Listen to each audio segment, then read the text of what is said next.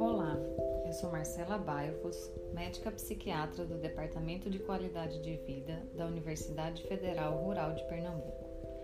Vamos falar hoje sobre o tratamento medicamentoso da depressão e ansiedade, suas verdades e mitos. Vamos trazer aqui algumas crenças que vemos difundidas entre as pessoas que levam ao entendimento equivocado do tratamento psiquiátrico, o que pode prejudicar as pessoas que precisam de ajuda e muitas vezes não buscam por medo dessas crenças que muitas vezes não têm fundamento nenhum.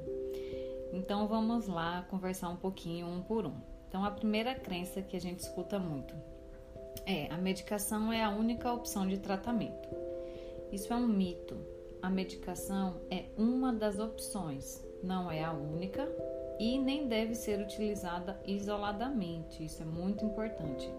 Então, outras opções de tratamento são a psicoterapia, atividade física, higiene do sono, meditação, organização da rotina, mudança de trabalho, mudança de estilo de vida.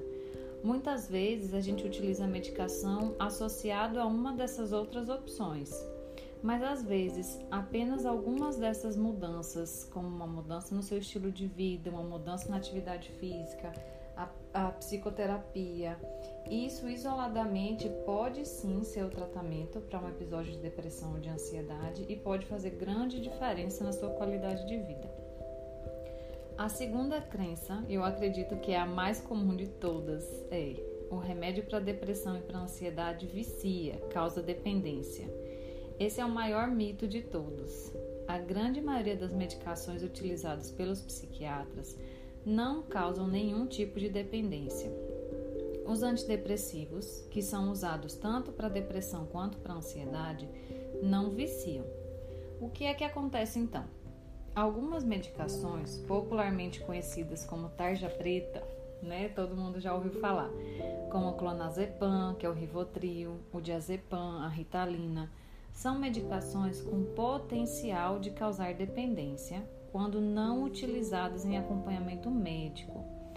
Por quê? Quando a pessoa utiliza sem acompanhamento, a gente tende, a pessoa tende a usar em excesso, tanto em doses maiores do que deveriam, quanto por tempo maior do que deveria. Esse uso errado é que pode, em algumas pessoas, levar a um processo de dependência. Outra questão com relação a isso é: Alguns transtornos psiquiátricos precisam de tratamento com remédio a vida toda, como no caso da esquizofrenia, transtorno bipolar, alguns casos de depressão recorrente, alguns casos de toque grave.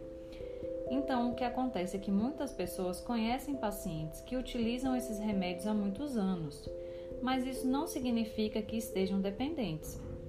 Significa apenas que são doenças crônicas, assim como hipertensão e diabetes e precisarão de remédio a vida toda para uma melhor qualidade de vida e também para prevenir crises graves.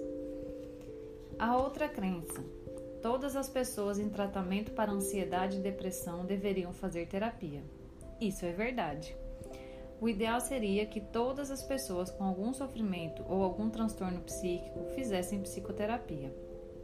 Sabemos que nem sempre é possível seja por dificuldade de acesso a esse tratamento pelo SUS, seja por dificuldade de aceitar o processo, mas o ideal seria que todas as pessoas pudessem ser acompanhadas também por um profissional da psicologia.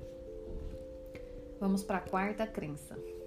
Esses remédios são muito fortes para crianças e para idosos. Isso é um mito. Crianças e idosos também podem desenvolver depressão e ansiedade e quando existe indicação de tratamento medicamentoso, ele deve sim ser feito. O que é necessário fazer é uma avaliação da dose correta e de outras doenças associadas, para que a gente possa decidir qual é a melhor medicação para cada caso. Adiar o tratamento com remédio por medo de que esses remédios possam causar algum mal à criança ou ao idoso seria muito mais prejudicial, os transtornos mentais trazem muitos prejuízos na qualidade de vida e bem-estar, e os remédios com certeza irão auxiliar nesse sentido. A quinta crença que a gente escuta muito: quem toma remédio controlado fica incapacitado, não pode trabalhar e nem decidir as coisas por si. Esse é um grande mito. Pelo contrário, os remédios irão auxiliar no retorno à vida normal. A gente espera que o remédio possibilite que você durma bem, se alimente bem, sinta-se mais tranquilo e mais disposto para as atividades que você gosta e que precisa fazer. Inclusive, uma das coisas que eu mais escuto dos pacientes é: Doutora, com esse tratamento eu voltei a ser quem eu era. E esse é o objetivo: devolver sua vida e seu bem-estar de volta.